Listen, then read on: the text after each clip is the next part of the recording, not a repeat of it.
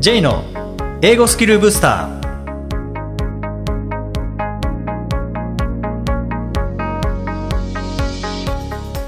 こんにちは。J こと早川浩二です。こんにちは、アシスタントのきです。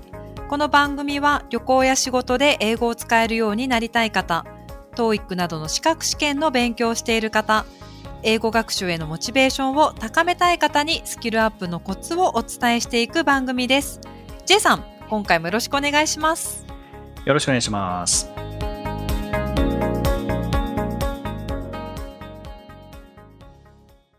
あきさんちょっと突然なんですけど、はいあのある新聞への投稿はい。まあ、当初ですねこれをちょっとご紹介したいんですけども、ええまあ、それの要約なんですけども、えー我々の生活に今日ほど英会話が必要になった時代はない。でしかし、英語が学校教育においてこれだけ重視されていながら、大学を出た人でさえ満足に英語を話せないっていうような当初があったんですね。これってもう最近のことかなって思うんですけど、よく言われますよね。大学まで10年勉強したのに英語喋れない。もう英語の教育ダメなんだみたいなことを言われたりしますけど、まあ、実は今の当初は昭和20年のえ？9月23日のえ？え当初なんですよね。あ、それはちょっと、あ、そういう認識をされてたってことですか？これほどまでに1945年。はい。英語を必要とされる時代はないって今言ってましたっけ？そうですね。はい。で、まあ、9月23日なので、まあ、ちょうど1ヶ月ちょっと前に、まあ、終戦ですよね。8月15日に終戦。あ確かに、その後、米軍が来て、ーはい。まあ、日本を GHQ ですよね、まあ、統治してっていうところで、まあ、アメリカ人の人たちが街にもたくさん増えたと思いますし、まあ、そういった意味では、まあ、英語が必要になったとうーん。いうことではあるんですけれども、でそこで始まったのが、まあ、ちょっと前まであのちょうど先週ですねあの NHK 連続テレビ小説、まあ、連連ドラで「カムカムエヴリバディ」ってやってましたけども、はいはい。えーそれの元になったのが NHK ラジオの英語会話っていうのがちょうど始まったのがこの昭和えー21年の2月なんですけどもうん、でその「カムカムエヴリバディ」をの、まあ、舞台というか、えーその番組「英語会話」という番組を担当していたのが、まあ、平川忠一さんという方なんですけど、まあ、その人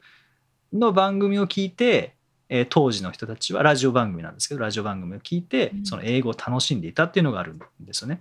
はいはい。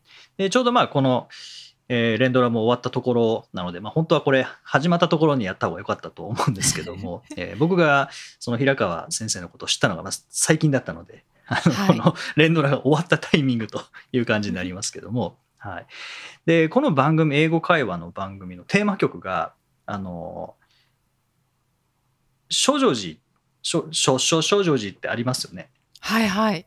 タヌキの歌。ありますね。はい。あれに、あれの替え歌で。Come Come Everybody みたいな感じで歌っていて、で、なんでその歌にしたかっていうと、まあ、当時、まあ、し戦争に負けて、やっぱりこう元気がなかった。沈んでいた、うん。落ち込んでいた。その中にやっぱり元気をつけたいっていうことででも日本の歌にはなんかあまり元気になるような歌がなかったらしいんですよね。ただその中であの少女寺の歌は元気になるからそこに英語の歌をかぶせて。そしてそれをテーマ曲にしたっていうことなんですよね。なるほど。じゃあ、英語の歌詞にしてるってことですか、英語の歌詞リズム自体はその少女寺の音楽？そうですね。はい。で、まあ、NHK ラジオのその英語会話っていうのが正式名称なんですけども、さっきの少々少女寺のところに Come Come Everybody が当たってるので、まあ、カムカム英語っていうふうにまあ言われたっていうことで。そこから来てるんですか。はい。なるほど。うん。でこれ毎日15分間。で5年間。その平川先生の番組をずっと続けていて、まあ、その後民放に移ったんですけどそれは長続きしなくて、まあ、自然消滅みたいな感じなんですけども。でこの時の英語？はい。この平川先生は英語をその勉強の対象とするものじゃなくてあの面白いものとして大衆化していきたいっていう思いで、その番組をこう作っていったっていうところでここからのヒントってかなりあるなと思ったんですよね。なるほど。楽しくですか、うん、楽しく。で大衆化するものこの勉強ではなくてもうエンターテインメントですよね。あで英語を勉強する人たちだけに対するものではなくてこれ家庭内に普及させていきたいっていう思いでこの番組を毎日しかも毎日生放送っていう。え？あ生放送だったんですか？毎日生放送。はい。すごいですね。うん。はあ。でこの新しく学習するわけじゃないですかそこに。はい。みんなこう視聴者というかリスナーの皆さんは。そうですねでそのリスナーの人たちのことを赤ちゃんと呼んでえ？その英語の赤ちゃんなので なこれからるほど勉強するから英語ではもう何もわからない何も喋れないというところでもう皆さんは赤ちゃんです。で 赤ちゃんというのはこう口真似をしながら楽しみみながらできるようになっていくのでというところでこの口真似ごっこをさせるっていう番組だったらしいんですよね。ああごっことして真似させるっていうまあ言ってみれば、うん。まあ遊びみたいなニュアンスですよね。ね。ごっこってね。そうですね。ね、はい。うん、なんかテーマ曲もこう一緒に歌うとかあとその番組の中でも実際にこう声を出すとか、まあ、今で言うとこう音読とかってなっちゃうと思うんですけどリピートとかはいはい。音読ってなっちゃうと思うんですけども、確かにこれ口真似ごっこっていうとなんか勉強感がなくなりますよね。そうですね。ちょっと遊びのニュアンスが強くなりますよね。ですよね。でさらにこう赤ちゃんってもう努力しなくてもこう言葉できるようになるのに大人って努力してもこう話せるようにならない。これをなんとか変えたいというところでその遊びを入れる。へえでもこの状況としてもうちょっと前まで英語なんていうのは敵が話す言葉だったから確かに、うん。もう戦時中はその英語はもう絶対使っちゃいけない敵国語だから使っちゃいけないと禁止されていたのに突然その英語必要になってしまった。でもそこでその英語を使ってこう日本の国を明るくしたいっていう何ですかこう逆転の発想っていうのかイノベーションっていうのかわからないですけども。うんうんしかもこう家庭内に普及させたいっていうところがやっぱいいですよね。ちょっと面白い発想ですよね。でもそれってうん。すぐにこう皆さんに受け入れられた思想思想っていうか方法なんですかね？ななんだ最初のうちは全く知らない言語を入れようとして違和感とかなかったんですかね？その辺。どうなんでしょうね？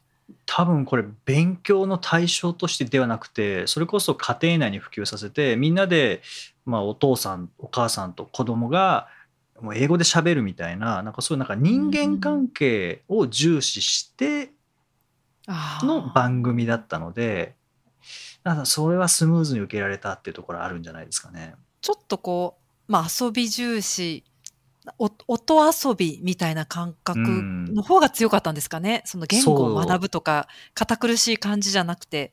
うんうんうん、そうですね。でこの平川先生がこの赤ちゃんが言葉を身につけるように身につけるにはあの秘訣があるということなでるほど。あのはい。5個の秘訣をその最初のえー番組ですね初回にこう伝えていたっていうところでそれちょっと紹介させてい。はいただきたいんですけど、まず一つ目が努力とか勉強はやめて英語をとにかく英語でとにかく遊ぶ。っていうのが一つですね。はい。勉強とか努力じゃなくて、もう英語で遊ぶんだっていうことですね。うんうん。でこれって確かにこう暗記しなきゃいけないとかっていうのではなくてもうなんか歌歌う感じですよね。いやそれこそ口に出してみるとか。うん、正解不正解はない世界ですね、そうそうですね。もうとにかくこう口から出してもうとにかく遊ぶんだ言葉で遊ぶんだっていうのが一つ目。で二つ目が赤ちゃんになったつもりで講師の発音とか言葉の調子を真似ること、なるほど。まあ、確かに赤ちゃんとにかく真似ますもんね。その考えるとかない,、ないですもんね。聞いたものをそのまま口に出して。で間違ってるかもしれないけど、まあ、そこはあんまりこう気にしないですもんね。赤ちゃんこうためらってる赤ちゃんっていないですもんね。この これなんかああーだったかな？かーだったかな？みたいな。ためらってる赤ちゃんやっぱりいないのでとりあえずあの真似をするっていう感じです。そうですね。うん。でもこれ、まあ、もちろんテキストもあったんですけどそれを正確に読むのではなくて講師の発音とか言葉の調子を真似るっていうとにかく真似っていうところですねそれこそ口真似ごっこですねさっきの。ごっこですね。うんで3つ目がなるべく一家揃ってこの英会話の時間に参加していただくことっていう 家族ぐるみで。家族ぐるみでうわー、すごい。へえ。でこれ人気があってあったんですけどなんかこう時々まあ、当時も電気がそんなにこう普及してなかったとあとそんな安定してなかったので番組の途中でこう切れちゃうことがあったらしいんですね。でそういうなんかそれでちょっと聞けない時がありましたみたいななんかえ手紙が届いた時があったみたいでその時にあのこれから15分間はちょっとあの電気を消してなるべく電気を使わないようにしてえそしてお集まりいただければえー、そのヒューズが飛ぶってことは多分ないですよみたいな。なんかあの英語も家庭内に入ってますけど、この 平川先生も家庭内に入ってるような感じですごいいいなって思いながら。すごい。じゃあ皆さん真っ暗にして聞かれてたかもしれないですね。かもしれないですね。これ一家揃ってっていいですよね。なんか共通の遊びができる感じですよね、うんそこで。ですね。うんでこれはもうお父さんもお母さんも子供もやっぱり初めてなのででああ。全員が赤ちゃんっていう全員スタートライン一緒っていうのがなんかすごくいいですよね。あーたなんか聞いてるだけですごい平和な世界が想像できます。そうですねこれうん終戦から半年後なんですけどねまだ。いや、本当明るい。なんでしょうね、この明るさは。うーんまあこれやっぱりコンセプトがそこにあったのでそうでしょうね一家揃ってってこの概念はでも英語学習にあんまりなかったですね僕は。いや、普通ないですよね。ひなんか必要な、その科目として勉強する学生であったりとか、ビジネスにおいて必要だからやる会社員とか、はい、なんかそういうイメージしかないですよね。エンターテインメントとして、なんか例えば家族ぐるみで一つの番組見るみたいな感覚が今はないですよね。うーんそれが英語ですからね。うーん、なんかすごい、ちょっと面白い発想だなって思いました。そうですね。で、これ、なかなか今、一家それって、揃ってってなかなか難しいかもしれないですけども、なんかそれ、学習者仲間と揃って、一つの番組を聞くとか、一つの教材をやるとかっていうのは、なんかこれすごくいいですよね。今でもありますからね、そういう勉強,、うんうん勉強スタイルは。うん、そうですね。楽しく、やっぱり仲間がいるっていうのは、それが家族だっていうのはなかなか難しいかもしれないですけどね。しかも今、英語でっていうのは難しいかもしれないですけど、まあ、当時のことを考えると、こう本当にこう、和気あいあいとラジオの前に座って、こう真似しながら、お母さんちょっと違うよとか、ああ、なんか楽しそうか。、うん本当に。うん。いいですよね。ねで次が4つ目ですね4つ目があの恥ずかしいという気持ちを完全に捨てて習った言葉を家庭で実際に使うことっていうああ、使う。なるほど。実際に使うその真似して終わりじゃなくて実際に使ううんうん。まあ家族もわかるはずですよね。同じものを聞いてたら、これねこの間習ったやつってなりますもんね。うーん楽しいでしょうね楽しいでしょうね。朝起きてきて「Good morning」から始まったらわ 早速お母さん使ってるみたいな。そうですよねあ今子供のよあの 子供が言った体で言ってみたんですけど おだ母お母さんに聞こえた感じです。はい。まあでも実際に使う。これはもうまさに普通の学習でもあの真似て終わり音読して終わりだとなかなか使えるようにならないので実際に英会話のレッスンとか、えー受けてる方はそこで、えー練習したものを使ってみるとかっていうふうにしてやっとこれで使えるようになってきますもんね。まさにその方法ですよね。家族で使うっていうのは。うんはい。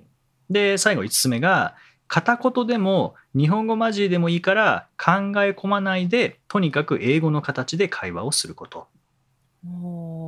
英語の間違って形でもいいて、なんか、英語の形っていうのは文法とかってことなんですか？まあ文法とか、まあ、単語レベルでもいいってことでしょうね。片言でも日本語交じりでもいいってことなので、なので、 together しようぜとかでいいってことですよね。ああ、まずはうんそこからでいいっていう。そうですね。はい。でまあ、文法間違っても全然構わないのでとりあえず覚えている単語を使っていきましょうっていうことですよね。とにかくあの英語を取り入れていくっていうところでこれ、昭和20年1921年1946年の話ですけど今でも結構そのまま使えるなっていうのは。本当になんかこう今5つ聞いててなんか大事な要素入ってますよね、この中に。うん、入ってますね。入ってますよね。で、なんで平川先生がこれを重視したかっていうと、実はアメリカに19年間いたんですよね。あ、滞在されてたってことですね。はい。で、まあ、労働者として行って、まあ、出稼ぎにの手伝いに行って、で、そこで学校で学んだりとかっていうのをして、これはあの次回の話でえしたいと思うんですけども、はい、まあ、そういった経験があって本当にゼロから英語を身につけていったっていう経験があったのででそこの要素を、まあ、この番組にこう取り入れたっていう感じですよね。へえ。なんかこう楽しくできそうですよね。その努力とか勉強じゃない、楽しむんだっていうこのコンセプトがいいですね。そうですね。しかもこの内容が本当に家庭で使えるもので、例えばあの太郎とお父さんの会話とか、っていう感じなんですよね。なんかアメリカ人が2人出てきてでスキットをするとかじゃなくてもう本当に日常で使われていたような例えばあのお父さんが「太郎起きてるか?」みたいな「いやまだ寝てる」みたいな「もう早く起きて顔洗って歯磨きなさい」みたいな、うん、なそんな感じなんですよ、ね。設定がもう日常生活ってことなんですね、はい、スキットの。そうですね。うん。じゃあ使いやすいですね。そうなんですね。ありえない場面じゃなくて実際に、えー、すぐにもう学んだ後から使えるような、もう本当に家庭内で使えるような場面なので、実際にこれは本当にラジオ終わった後からも使えるっていうのは、うんうんうん、これ本当にやったらかなり伸びますよね。伸びますよね。いや、本当そう思います。しかも家族ぐるみで本当にできたら、いや、成功しそうな感じの。うん、うん、で、もう、提案っていうのがもう本当にいろいろあって、あの例えば、まあ、アメリカ人の人たちとこう喋りたいのであればやっぱり日本人の名前って難しいからニックネームつけるといいですよとか。なるほど。うんあとはこう読者からのこうお手紙をこう募集してで、はい、あの内容についてのリクエストとかですね。ああ。どういう日常の話がいいかとかなんか花花火を見に行くとかなんかそういう感じのものをなんかこうリクエストしてもらってでそれを平川先生が台本にして。うん。だからもう絶対にどこの家でもあるような場面っていう感じなので。へえ。あと、あ、これすごいいいなと思ったのが、あの、文通をしたいっていう人には、まあ当時メールとかないですからね、はい、文通をしたいっていう人にはこの文通相手、外国人の文通相手を紹介するっていうことも、ラジオを通して、はがきを送ると、うん、なんかこう、そうですね。アメリカの知り合いのところかなんか、アメリカなのか、日本のその米軍の人たちなのか分かんないですけど、ああ、やっぱ実際に使うってことですね、英語。これが昭和21年本当にあの終戦後半年でもこの状況を作れていたっていうのが何ていうかもう今でもそのまま使えるっていういや本当に。うん。へえ英語の捉え方も大きく変わったでしょうねこの番組を通して。そうですね。勉強という感じじゃないですもんねエンターテインメントですね、本当に。んなんか一つのテレビ番組見るみたいな感じでラジオを聞いてたんでしょうね。週毎毎毎日楽しみにしてる感じで。そうですね。すごいですね。しかも15分っていうのがやっぱりいいですよね。うんうん、どんな雰囲気だったんでしょうね。これ見てみたいですけどね。そのどんな感じで楽しんでたのかっていう。あ、それはどうやって皆さんが聞いてたのかってことですか？そうですね。なんか正座して聞いてたのか、いや、本当ご飯食べながら聞いてたのか。うん、いや、確かに。よくあの、紅白とかでも、皆さんまだ昔はテレビがなかった時代は、紅白音だけ流して聞いてたよとか聞くじゃないですか。まあ、そんな感じですよね、ラジオも毎日の。そうですね。どうやって聞いてたんでしょうね。なんかそうそう、ちょっともうできないですよね。そう、そうですね。しかもこれ終戦から半年後でもこういう感じ。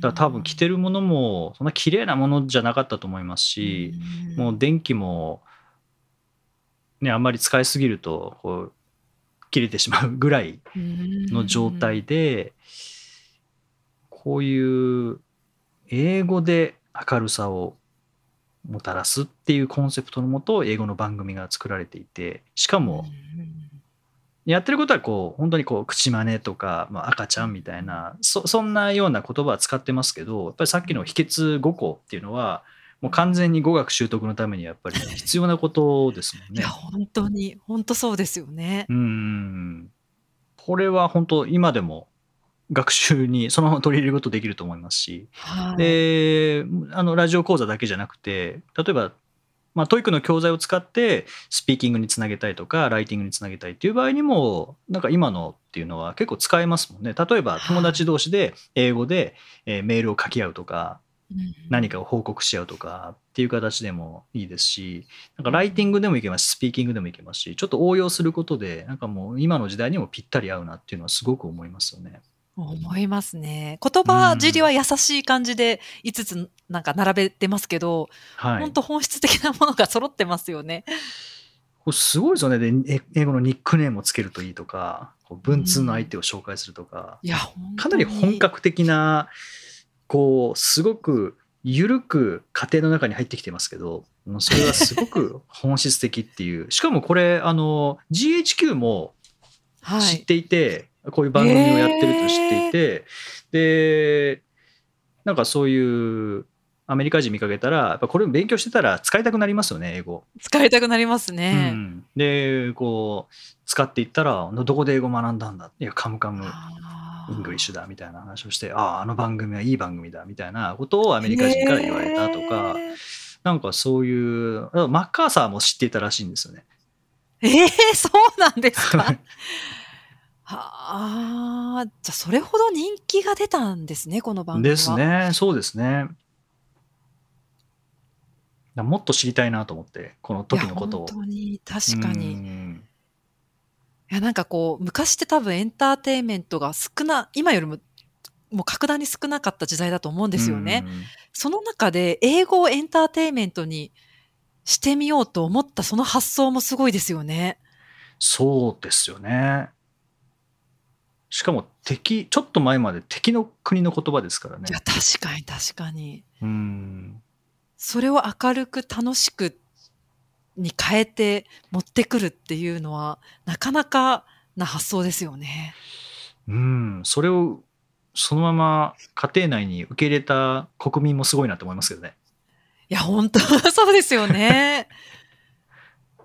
でもそれほど楽し、楽しかったんですかね？新しいことを学ぶっていうか、あたの新しいことをやってみるとか、うんなんか楽しさがあったんでしょうね、きっとそこに。まあそうですね。本当にそれこそ全部ゼロになりましたからね。国がゼロになりましたからね。そういった意味では、う、ね、ん、何かもうそのゼロになったリセットされたっていうところで新しく始めなきゃいけないっていう思いとあとはやっぱ焼け野原だったと思うので周りが、ね、その中でラジオから聞こえてきた楽しそうな音楽とか、楽しそうな語りっていうのが興味を持つ持たせるきっかけになったのかもしれないですよね。そうですね。いや英語にこんなに力があるんだなっていうのはなんかもう初めて知りましたね。いや本当そうですね。いやなんか英語をエンターテインメントとしてっていうのはちょっと今消えつつありますよね。どうしても勉強の一つって考えがちですからね今。そうですね。なんかそういうところにまあ今みたいなこういう視点っていうのも、まあ大事だと思いますし、で、ちょっと柔らかくすることで、なんか取り組み方も少し柔らかくなって、で、取り組みやすくなるってこともありますもんね。ありますね。うん。ちょっとこう、硬いままだと、あんまり美味しさ分かんなかったけどちょっとふやけることによって なんか食べやすくなるみたいな味わいやすくなるみたいな いや、ほんとそうですね。硬すぎて口に入れようと思わないかもしれないですもんね。うんなんか赤いきつねで言うとあの油揚げってお湯につけてふにゃふにゃにした方が なんかあのなんていうんですか美味しいですもんねまあ、じ事実美味しいですよね。はい。はい。いう感じで、ぜひなんか英語学習こうずっとやってると、もうなんか頭もこう硬くなって、で、面白いものに思えなくなってしまって、で、実際にやっぱこう問題解くだけとか、こう使わずに音読していくだけだったとか。ってなると、上達してるかどうかもやっぱりわからない。で、上達しているかどうかもわからないと楽しめなくなってしまうというところがあると思いますので、まあ、今みたいな感じですね、ちょっと柔らかくして、で、また取り組みを変えて、えーいただいたりとか、まあ、んなんかこう見方を変えるだけでも、あのそうですね柔らかくなる部分って、うん、ありますからね。はい。ということで、今回は、えー昭和21年の、えーカムカム英語の、えーお話でした。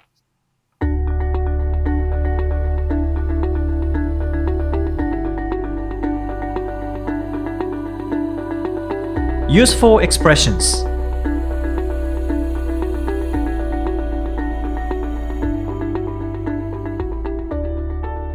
続いては、英語の名言から学ぶお役立ち表現をご紹介いただきます。J さん、今回の名言は何でしょうかはい、えー今回はジョサイア・チャールズ・スタンプジョサイア・チャールズ・スタンプという人の言葉です It is easy to dodge our responsibilities but we cannot dodge the consequences of dodging our responsibilities It is easy to dodge our responsibilities but we cannot dodge the consequences of dodging our responsibilities. 責任を避けるのは簡単だが責任を避けたことによる結果を避けることはできない。なるほど。なかなか2段階になっていてちょっと頭を使う感じですけどね。責任を避けるのは簡単だけどその責任を避けたことによって引き起こってしまう結果をこれは避けることができない、なるほど。まあ、嫌なことを避けるとその避けたことの結果もっとでかくなっちゃうよみたいな ところですかねかもしれないですね。はい。で今回はですね、まあ、表現というよりはこの dodge っていう単語ですね。うん dodge。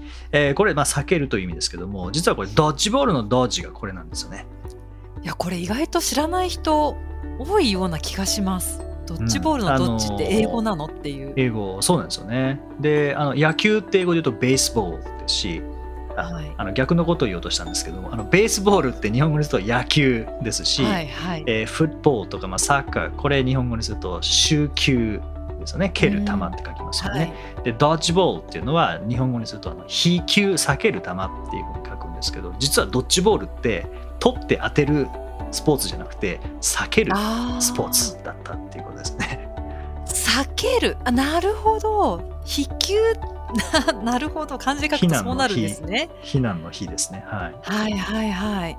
いやこれ意外と知らない人多いと思います。なんか私の息子とか娘もあのオンライン英会話やってるんですけれどもうん。なんか What kind of sports do you like? みたいな感じで聞かれるんですよね。どんなスポーツ好き、みたいな。でドッジボール大好きなのでドッジボールが好きって言いたいんだけれども、えドッジボールって何て言えばいいんだろう？みたいなことを ドッジボールって日本語だと完全に思っていてまさか英語だと思ってなかったみたいです。あ確かにあのドッジボールって書きますけど僕小学生時代ドッジボールってどっちにボールがあるのかっていうことだと思ってましたから、はいはいはい。どっちあどっちのボール。かみたいな、うんあ相手チームのボールか自分チームのボールかっていうのはどっちボールっていうーあー、だとどっちじゃなくて、どっち、ああ、いや、そう思ってる人意外と大人になってからも実はいるんじゃないかなって思ってます。英語が英語なんですよね、実は。うん。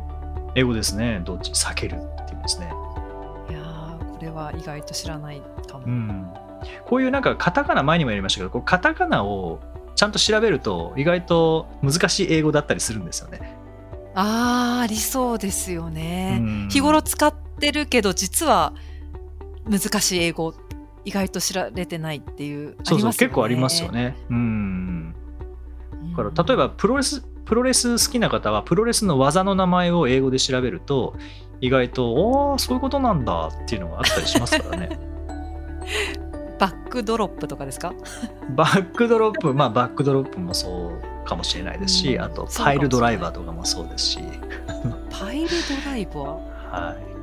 いろいろと調べてみるとああそういう意味なんだ。あ確かにみたいなのが結構ありますからね。スポーツ好きな方は結構あのカタカナの、まあ、ルール関係のものもありますしそのまあ、プロレスだったら技の名前とかあとまあテニスとか、えーバスケとかいろいろなカタカナがありますからね。ラグビーなんかはもうルール自体が、えー Not release the ball とか なんかそういうラグビー初めて見た時にルールも分からずに見に行ったんですけどルールの説明とかがそのスタジアムでされていて、えーはい今のは Not release the ball のためとかって言って そそんなルールなんだと思ってあそれいかにもこうルールの名前みたいな感じで使われてるってことですか？すね。はいえー今の完全に英語の文ですよね、言。ってみれば。はい。あこういう感じなんだ、ラグビー面白いなと思って。えー、面白い。へうんえ。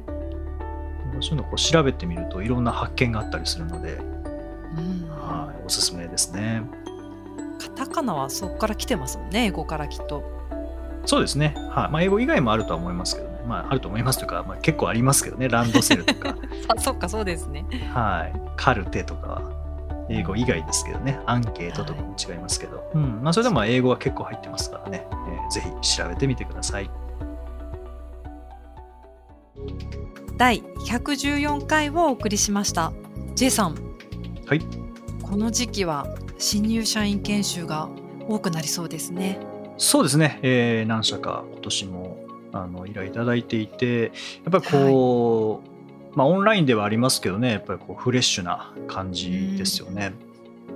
でもやっぱりこう、オンライン、まあ、便利は便利ですけど、なかなかこう、一箇所に集まることができないっていうのは、残念ではありますけどね。そうですうね。ーんまあ特にやっぱりこうマスクをしながらだったり、まあ、一箇所に集まった場合ですね。マスクをしながらだったり、まあ、同期の顔が、まあ、よくわかんないと半分隠れてますからね。そうですよね。うーん。なんかそういうのはちょっとこうかわいそうだなって思ったりしますけどもね。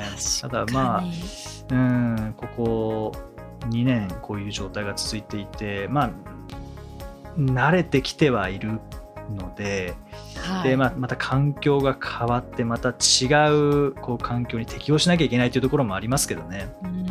はい、もう研修もオンラインっていうのがほとんどになっているんですか？今は。そうですね。あの一社だけ、えー対面っていうのはあるので、えーちょっと今の時点で対面なんですけど実際に対面で、えーできたかどうかっていうのは あのその時になってみないとわからないんですけど収録の時点ではまだ対面の予定ですね。ははい、ただその一社だけですね対面は。あとは全部オンラインですそので。うですか。はい。まあ、ただオンラインでもあの学ぶことは一緒ですからね。うん。それで、まあ、モチベーションもこう高い状態だと思いますので今今のうちに、まあ、英語の必要性とか、まあ、大学時代までのやっぱり英語の学び方と社会人になってからの、まあ、学び方というか、えー使い方というか必要性というかやっぱりそこは変わってくるので、はい。まあ、そういう意味では今日の「カムカム英語」まあ、そのまま取り入れることはできないと思いますけどもやっぱりちょっと楽しみながらでも使える状態で使っていくということで、あの続けていただきたいなというのはありますよね。そうですね。はいさて、この番組ではリクエストやご感想をお待ちしています。メッセージはツイッターやメールなどでお気軽にお送りください。また、毎日配信の単語メール、ボキャブラリーブースターの購読もおすすめです。J さん、今週もありがとうございました。どうもありがとうございました。OK, thank you for joining us. Have a nice week.